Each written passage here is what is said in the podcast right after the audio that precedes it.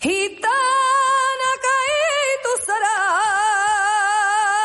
como la falsa moneda y que de mano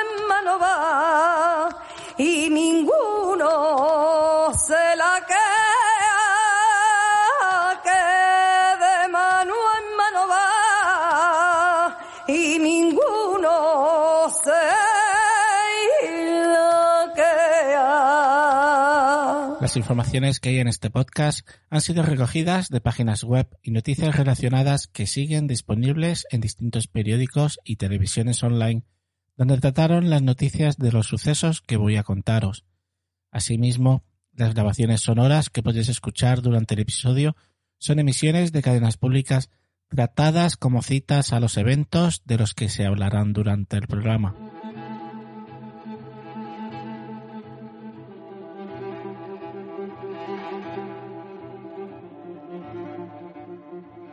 Hoy también han declarado el hermano y la madre de la víctima.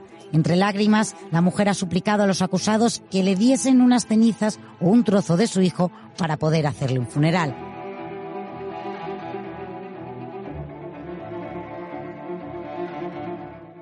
Están convencidos de que ellos le descuartizaron.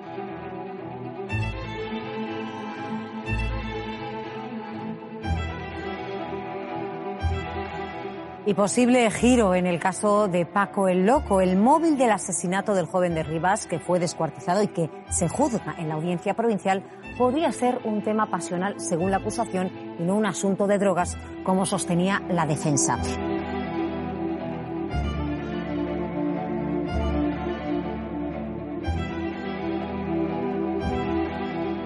Según hemos podido saber, la exnovia de la víctima supuestamente mantenía una relación con el presunto asesino cuando sucedió todo.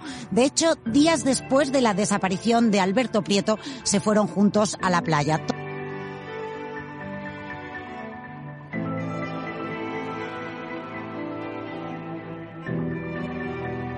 Pero de ser así, como han dejado caer las acusaciones, el móvil del asesinato podría estar relacionado con ella y no con un asunto de drogas, como sostienen las defensas.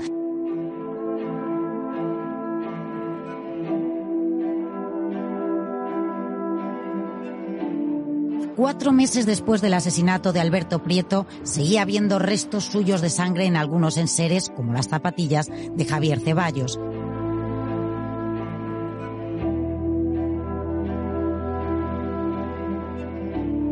Pues descuartizaron el cuerpo eh, y lo quemaron una y otra vez, o sea, no en una sola ocasión, eh, y luego incluso tamizaron las cenizas que habían quedado para evitar eh, que pudieran ser encontradas.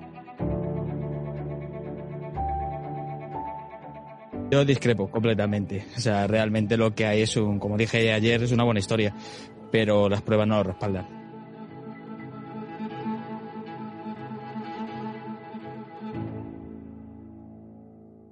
El 17 de marzo de 2017, la Guardia Civil detenía a cuatro personas como presuntas autoras del homicidio de un joven desaparecido en el mes de agosto en Rivas, Madrid.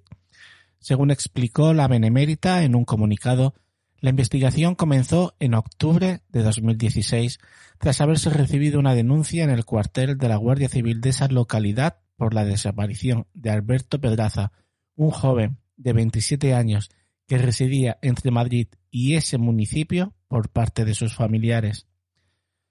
Las primeras investigaciones de los agentes estuvieron orientadas a su localización, buscándole en diferentes centros sanitarios, administrativos y sociales sin llegar a localizarlo.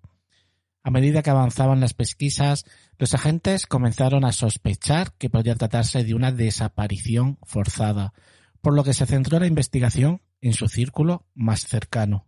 Pero todo evolucionaría velozmente el 23 de diciembre de 2016, cuando los agentes solicitaron a un sospechoso acercarse al cuartel de la Guardia Civil para hacer una declaración que estaba vinculada con esa desaparición.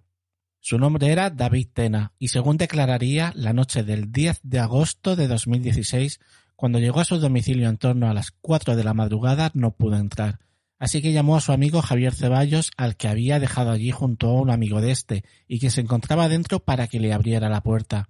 Cuando éste lo hizo, encontró un cuerpo sin vida en la cocina, tapado con una manta con sangre alrededor de la zona del cuello y a Javier manchado de sangre, que le pidió que se fuera, suponiendo que se trataba del joven que había visto con Javier con anterioridad. David hizo caso a la orden y se marchó, pero durante cinco días padeció un estrés postraumático fruto de la escena de terror que presenció en su domicilio, paredes y suelos ensangrentados y el cadáver en la cocina que le llevó a deambular bajo un estado de confusión por las calles sin poder alcanzar la mínima voluntad para denunciar los hechos. Por tal motivo, los agentes iniciaron un análisis de perfiles de personas que pudieran estar vinculadas con él. La Guardia Civil localizó a Javier Ceballos. En su declaración a los agentes manifestó contradicciones, al igual que las de otros posibles testigos investigados. Ante estos hechos, el Instituto Armado procedió al registro en el domicilio donde se sospechaba que había sucedido el homicidio, y un perro especializado en restos biológicos marcó gran cantidad de lugares donde se había limpiado sangre y que se encontraban impregnados en ropas, muebles. ¿Te está gustando este episodio? Hazte fan desde el botón Apoyar del podcast de Nivos. Elige tu aportación y podrás escuchar este y el resto de sus episodios extra. Además, ayudarás a su productor a seguir creando contenido con la misma pasión y dedicación.